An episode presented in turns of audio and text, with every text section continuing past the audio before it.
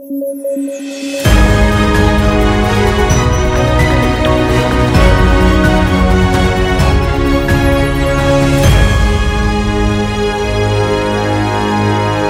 ¿qué tal? Esto es Debate a través de sudaca.pe. Yo soy Alexandra Ames y como siempre estamos aquí junto con David Rivera y Paolo Benza comentando las noticias más importantes del día. Y hoy, 9 de febrero, creo que todos hemos empezado con una luz de optimismo porque arrancamos con las primeras vacunas, eh, con la campaña Yo Pongo el Hombro, y los primeros en vacunarse evidentemente han sido personal médico. Empezamos en el Hospital Arzobispo Loaiza con el jefe del área de, la unidad de cuidados intensivos y ya se ha empezado a desplegar toda la campaña de vacunación con esta primera línea. Esto ha generado un montón de controversias en redes sociales a favor o en contra de la vacunación que si Sagasti debió ser el primero o no. Yo recuerdo meses atrás habían personas que decían que se, que se vacune Sagasti primero, porque ¿quién se va a querer poner esa vacuna? Ahora decían de que por qué Sagasti va a ser el primero cuando hay tanta gente que, eh, donde hay prioridad, que tiene la prioridad de la vacuna. Que si Sagasti y dijo que iba a ser el primero, ¿por qué no ha sido el primero? ¿Por qué se vacuna en la noche después de que otros se han vacunado en el día? Entonces es como, Dios mío, ya, o sea, ¿por qué molestan tanto, no? Y evidentemente también algunos eh, trolls existentes, reales, eh, dentro del mundo de la política, como Carla García, por ejemplo, que ha criticado la llegada de las vacunas diciendo de que son muy pocas, que no alcanza para nada. Eh, personas como Martín Vizcarra inclusive han, comentado también de que 300.000 dosis no alcanzan para la primera línea. Probablemente sean más votos, más votos que los que Lapra sacaría si estuviera en carrera. Exacto. Entonces, bueno, son más críticas, pero me gustaría ponerlo en la mesa porque creo que es importante comentarlo. ¿Cómo han visto ustedes estas reacciones de la gente? Yo le, yo le agregaría, Ale, el, comentario que hizo Manuel Merino, el miserable Manuel Merino en el Congreso, diciendo que uno, el gobierno quería tapar la falta de oxígeno con la llegada de 300.000 vacunas y que dos, él y otros congresistas de la Comisión de Salud, me parece ahí, si no estoy 100% seguro, estaban pensando en irse a vacunar a Chile. Ahora, yo no sé si el tipo realmente quiere ganarse el odio de la gente o se está convirtiendo en un baluarte, en un estandarte del viejo lesbianismo o algo por ahí, pero, pero realmente está desbocado. O sea, el tipo no se ha dado cuenta que ah, el, tipo quebró el orden constitucional, hizo, tuvo un gobierno irregular, que además eh, terminó con eh, asesinatos policiales, que él, como, como cabeza de la línea de mando sobre los cuales tiene él una responsabilidad por lo menos política, por lo menos política. Y por lo menos, sí. Y, que, y que no puede estar diciendo esas cosas así tan abiertamente. ¿no? Me parece... Eh, ah, ese comentario que quería hacerles que les comentaba, que es que el mediocre, cuando ve que otro tiene, cumple un objetivo, se, se, se, se, entra en trompo, no sabe qué hacer, porque no le gusta ver al otro, así no sea eh, un exitoso ni nada, como decía David, no le gusta ver al otro cumplir un objetivo porque sabe que no lo puede hacer y se lo, y se lo recuerda a sí mismo, no le recuerda su fallo, su inutilidad, su mediocridad. a mí, así como tú, has, tú has puesto énfasis en Merino, y yo solamente voy a sumarme, yo voy a poner énfasis en el sinvergüenza de Vizcarra. O sea, si hay alguien que debería callarse la boca es Vizcarra, o sea, que no sea gracioso. O sea, ¿con qué, con, qué ahora sale a criticar el tema de las vacunas? Es, es, es, es impresionante. En lo de Merino, solamente, este, yo me imagino que cuando esas personas eh, dicen tantas sandeces, debe ser que terminan las entrevistas y su círculo de viejos lesbianos llaman a decirle qué bien, estuviste, ¿no? Muy bien, claro, muy bien. Claro, porque, porque es la única manera que, que, que, sigan haciendo lo mismo y que crean que lo están haciendo bien. Es, es impresionante. Y sobre lo de las redes, como tú bien has descrito, Ale, las redes critican ya, si Sagasti se ponía primero, no se ponía primero, igual iban a criticar, ¿no? Entonces, ya, o sea, es como, yo creo que Sagasti está haciendo bien en no ser el primero, pero vacunarse, creo que es hoy día a las 7 de la noche, o sea, mejor dicho, ahorita, en este momento, se debe estar vacunando, este, para dar, para, digamos, creo que lo, creo que lo ha hecho Biden también en, en, Estados Unidos, es decir, hay muchos presidentes que lo están haciendo simplemente para, para todas esas personas que creen que la vacuna tiene un chip que te va a transformar el cerebro. Oye, yo, yo, yo, estoy impresionado de la gente de colegios, digamos, gente educada, digamos, con buena educación, con mala educación, que están, o sea, que se creen algunos cuentos bien, bien, bien absurdos. Entonces, sí, me parece importante que lo haga Sagasti, que lo haga Susi Díaz y que lo haga Melcochita también. O sea, creo que, no, no ahorita, ¿no? Después digo, pero creo que cuando, si, si es funcional a que la gente se convenza de la importancia de vacunarse, es importante. Y un tema solamente sobre eso para cerrar, ¿no? Porque lo que está claro es que ya no requerimos al 70% de la población vacunada para estar inmunizados todos. Con las nuevas variantes requerimos el 80 o el 90% de la población es decir, no importa si se vacuna el 60% del Perú, tiene que vacunarse el 80% o incluso que el problema los epidemiólogos o médicos lo plantean como un tema global, ¿no? De nada sirve que Estados Unidos se vacune el 90% si en América Latina se vacuna solamente el 50%. El objetivo tiene que ser que se vacune el 90% de la población en el mundo. Sí, y un detalle importante también es que eh, no es que las, todas las vacunas que nosotros nos hayamos puesto de niños necesariamente tengan ese, ese nivel de porcentaje de efectividad de 100% como se espera, ¿no? O sea, en realidad, por ejemplo, para el rotavirus me parece que es el 60%, entre el 60 y el 70% de efectividad para acabar con, este problema y es una vacuna que se ha extendido sin problemas en, el, en el país y que ha ayudado a controlar eh, este virus, ¿no? Entonces, tampoco es que esperemos la vacuna del 100% de efectividad. Y por eso es importante mm. también que se pueda establecer una estrategia de vacunación con personal médico que tenga experiencia en vacunación infantil, que es en donde eh, se ha podido generar una mayor experiencia de despliegue. Pero la diferencia aquí está, eh, me parece, de que se debe ejercer una prioridad sobre las grandes ciudades, en donde este famoso R, ¿no? O RT, que es la posibilidad de contagio, tiende a ser mayor por la cantidad de contacto permanente en el que estamos con un montón de personas, a diferencia de las zonas rurales en donde la población está más dispersa y hay menor contacto, mayor movilidad, digamos, entre uno y otra persona, ¿no? Este, entonces es, va a ser bien importante también que, que se pueda ir priorizando a partir de las grandes aglomeraciones, las grandes zonas en donde la gente está empezando a, aglomer, aglomerarse, va la redundancia, ¿no? Mercados, etcétera, ¿no? Pero regresando un poquito a, esto de las reacciones, yo quería decir también de que es importante algo que no nos hemos dado cuenta eh, ahora que comparaste a Sagasti con Vizcarra, eh, David, y es que Sagasti todavía no tiene 100 días en el gobierno. Entonces, eh, nosotros los primeros días hemos sido muy duros en exigirle la negociación de las vacunas, eh, pero ya en menos de 100 días de su gobierno ha logrado eh, traer las vacunas al Perú, ¿no? Entonces creo que ese es un gol bien importante para, para su gobierno que habría que... Ojalá lo sepa traducir, ¿no? Ojalá lo sepa traducir en comunicación, ¿no? En comunicación efectiva. Sí, pues. Pero eso es lo que han hecho y más bien la gente ahora critica que hayan hecho tremendo show con el tema de las vacunas. si no, hacía el show, iban a decir este gobierno no sabe comunicar lo que hace. No, yo creo que yo creo que está bien. En Argentina ocurrió lo mismo, ¿no? Claro. Digamos, tú tiras el anzuelo y ya la prensa pesca, la prensa agarra su liebre y te persigue al camión y ya hace la cobertura, pero tienes que tirar el anzuelo. El, el, el inefable Vitocho, despliegue mediático para la llegada tardía de un avión con pocas vacunas, ha sido más grande que la llegada de la primera visita del Papa Juan Pablo II. ¿Pero acaso el Papa va a venir a curarme del coronavirus? ¿El Papa me va a venir a curar de una enfermedad? ¿Va a salvar, de poner fuera de riesgo a mis padres, a mis tíos?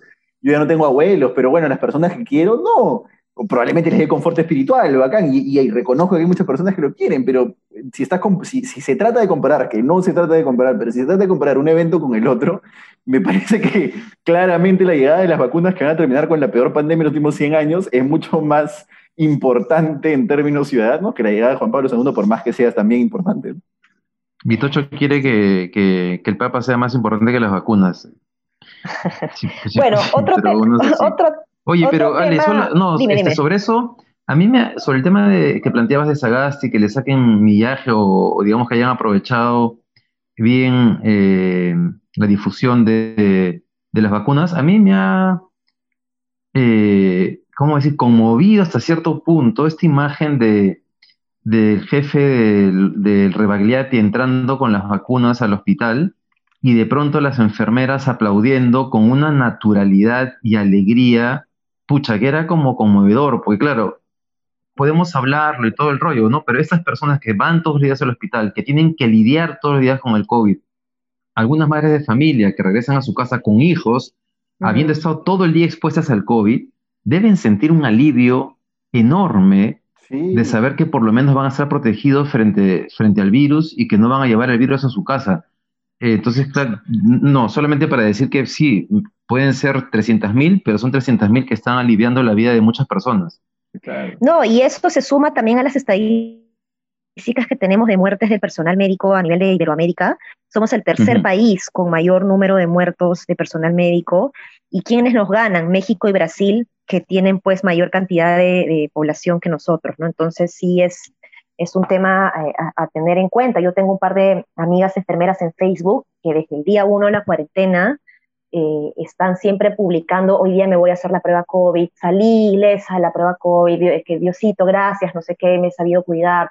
Eh, entonces sí, de verdad que es muy conmovedor eh, ver cómo, cómo ese, ese, miedo permanente con el que han estado viviendo estos, estos meses pueda ser aliviado y que este alivio pues de alguna manera se vuelque en mayor energía para, para seguir cuidándonos a todos nosotros. Oye, un, comentario, ¿vale? Antes de pasar, perdón, perdón que ya, ya, tengo que pasar, pero un comentario, el chino, hablando de los antivacunas y los medios que los promueven y, el viejo lesbianismo, el chino Pinto, el chino Pinto que es este conductor del programa El Show de Larry, que es, un conductor conocido, lo invitaron a Willax y él ha posteado la respuesta que le ha dado a la persona, el productor del programa que lo invitó, que dice, muchas gracias por la invitación, pero estoy muy en desacuerdo con la línea de ese canal y no me gusta tanto la idea de aparecer por ahí.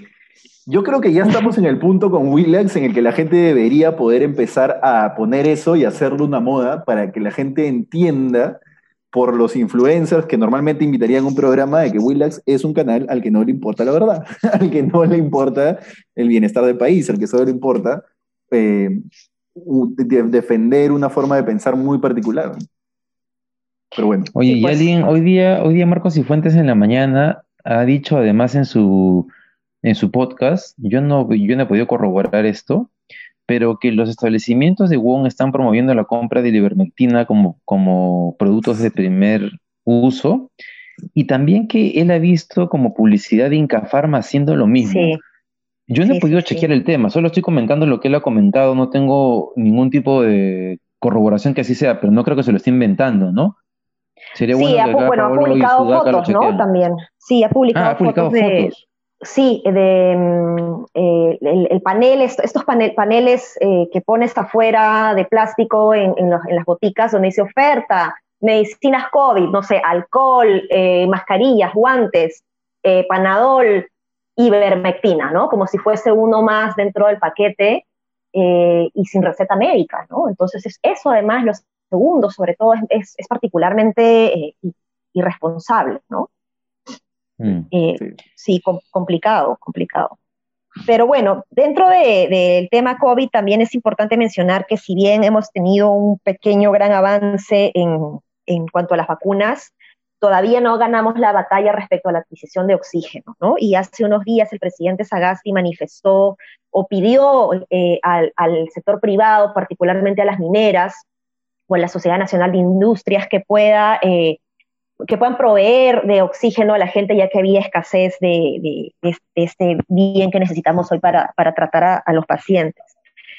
Y hoy día había una entrevista muy interesante de un representante de Sauder que aclara algunas cosas respecto a, este tema, porque esto no, no podría ser necesariamente tan viable, eh, porque no, es que el oxígeno que se trabaje ahí en, en las plantas sean necesariamente funcionales respecto al oxígeno medicinal que se necesita. Serían solamente las fundiciones de cobre las que sí podrían eh, tratar oxígeno medicinal, porque lo que ellos trabajan finalmente es el oxígeno industrial, ¿no?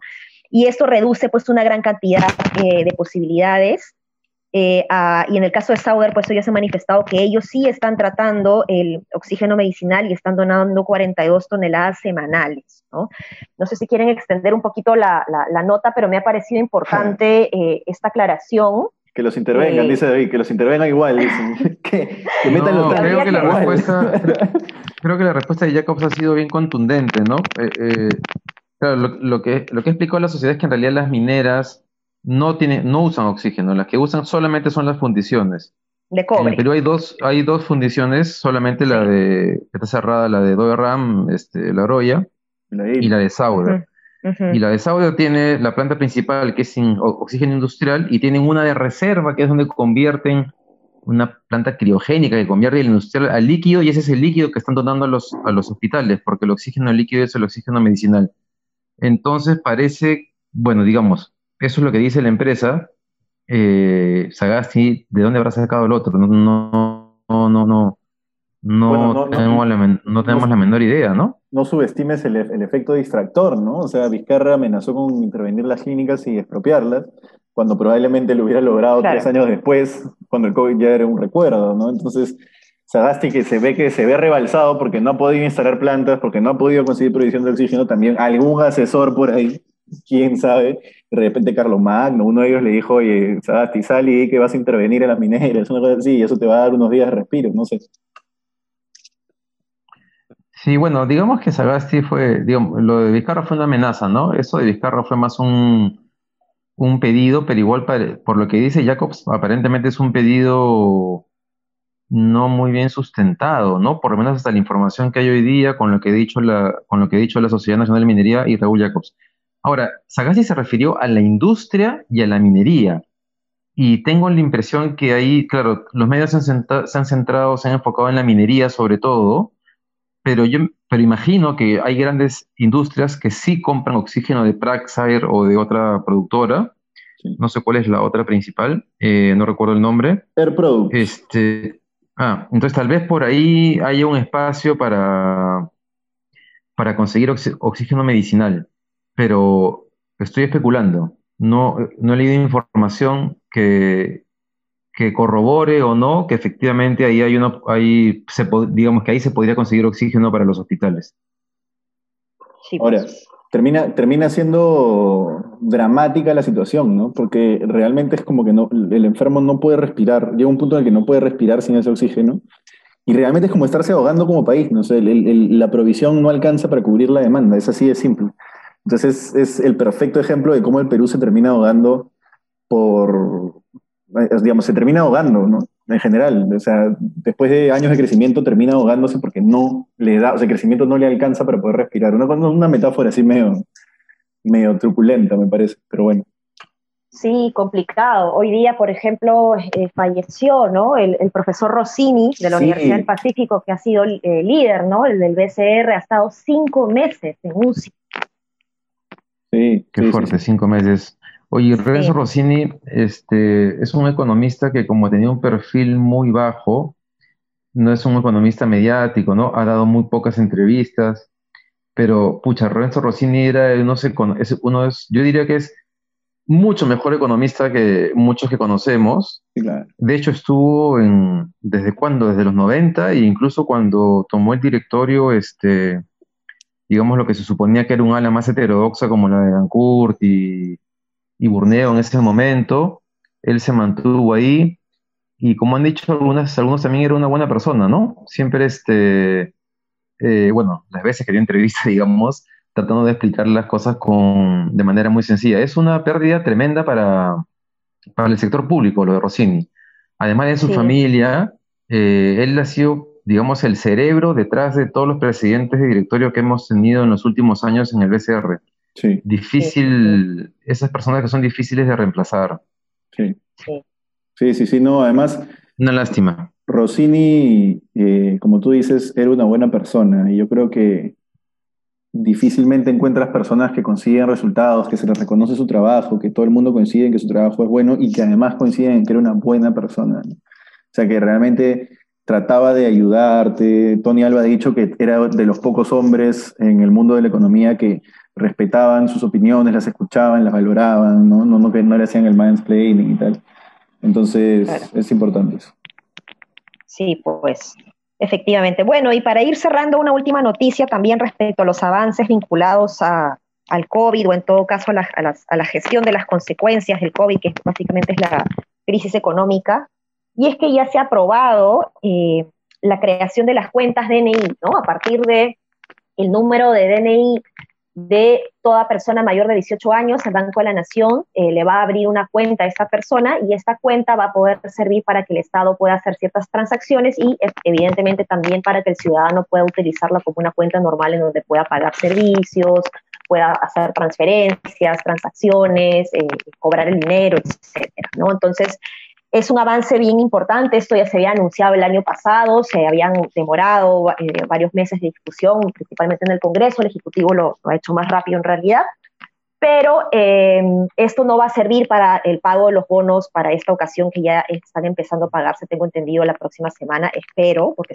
parece que se han demorado demasiado, pero eh, igual es una buena noticia, sin embargo, como digo, creo que es importante mencionar que hay que complementarlo con otras cosas dentro de todo el sistema de inclusión digital, ¿no? de, inclusión financiera, porque esto igual no evitaría que la persona tenga que ir a cobrar el dinero físicamente al banco, porque si quiere ser efectivo su dinero en el mercado de su barrio, por ejemplo, donde no aceptan un POS, donde no aceptan eh, una transferencia necesariamente por teléfono, eh, es un problema, ¿no? Y además te pide, pues te exige que tengas un teléfono con internet para que puedas hacer esto. Entonces, lo que limita un poquito a zonas rurales que todavía no tienen esa posibilidad. Sí, igual sí es importante que, la posibilidad exista. Dale, Pablo. no, dale, dale. No, no, yo solamente quería decir en línea con el tema este de la demora en las plantas de oxígeno, que recuerdo que este tema de las cuentas en el Banco de la Nación con los DNI fue un tema de la primera ola. Y es impresionante que haya pasado, no sé, tal vez 10 meses, no un año, y que recién el Estado tenga la capacidad de hacerlo. Eh, no sé cómo se explica eso. este, eh, bueno, eso nada más. es un gran paso, ¿no? Pero qué increíble lo que, lo que, cuesta, hacer bien lo que, lo que cuesta hacer las cosas, sí, sí, sí. Es como batallar, batallar contra el monstruo. Un amigo le llamaba el, el, monstruo, ¿no? Tienes que conocer el monstruo por dentro. Yo tenía una profesora que, que era abogada, trabajaba como, María Luisa Mala, trabajaba como, por esto termino nada más, trabajaba como presidenta del IRTP. Y me decía, ah, María Luisa. Sí, me decía, mira, mi, mi chamba acá es conocer el Estado y poder hacer que mi, que mi institución compre cámaras. O sea, eso es, o sea, no lo puede hacer cualquier persona, que llegues a comprar las cámaras que necesitas comprar, con las especificaciones exactas, que te sirvan, todo eso, tienes que conocer el monstruo por dentro, si no, no lo puedes hacer. Creo que ese es un mérito del servidor público, digamos. Sí, María Elisa Málaga fue un tractor, ¿no? Y de hecho logró mucho más que eso, ¿no? Yo bueno, trabajé en Canal 7 en ese momento, y claro, ahí con, con personas como ella y otros funcionarios como Jaime Saavedra, por ejemplo, eh, te das cuenta que, claro, hay funcionarios que quieren mover, que cuando quieren mover la aguja lo logran, pero que les cuesta un trabajo enorme eh, superar la parálisis del Estado, ¿no? No sé quién decía la frase este que mover la aguja en el Estado es como hacerle ejercicios a un elefante, como, como que un elefante haga ejercicios o algo por el estilo. Pero es así de pesado. No me acuerdo, pero sí, es, es bien complicado. Sí, yo que he trabajado adentro es es bien frustrante, es agotador, ¿no? Si no tienes gente a tu alrededor que va a tu ritmo, que tiene tu mismo nivel de compromiso, terminas este, agotada, ¿no? Remas, remas, remas y, y no llegas. ¿verdad? Es agotador. Pero bueno, entonces, eh, a seguir remando igual, amigos funcionarios públicos, a seguir remando. Creo que esta, esta pandemia de alguna manera nos ha puesto a todos en, en este sentido de urgencia. Quizás algunos otros funcionarios públicos no, no habían tenido. Yo estoy segura que ahora eh, hay cada vez más funcionarios comprometidos y bueno, a seguir remando, a seguir trabajando. Y nada, eso es todo por hoy. Eh, un abrazo a todos y todas. Una, una, cosita, César Villarreal se ha declarado tu fan. Un saludo para César Villarreal que dice que nosotros somos malos y que él es tu fan. Acabo de verlo. Oye, una pregunta, pero ¿en qué momentos qué, qué, pasó? ¿Qué, cómo fue eso de Palgato? Cuando, hablamos de lo de la 4 de Victoria Nacional por la Libertad. que, yo ah, dije que, yo, no lo podía hacer yo misma, sino que tenía que contratar a alguien porque yo no soy Palgato. Y ustedes se rieron en vez de, de defenderme como César. Ya, bueno, nada, entonces un abrazo a todos, todos, especialmente a César. Nos vemos. Chao, chao, chao. Hasta mañana. chao.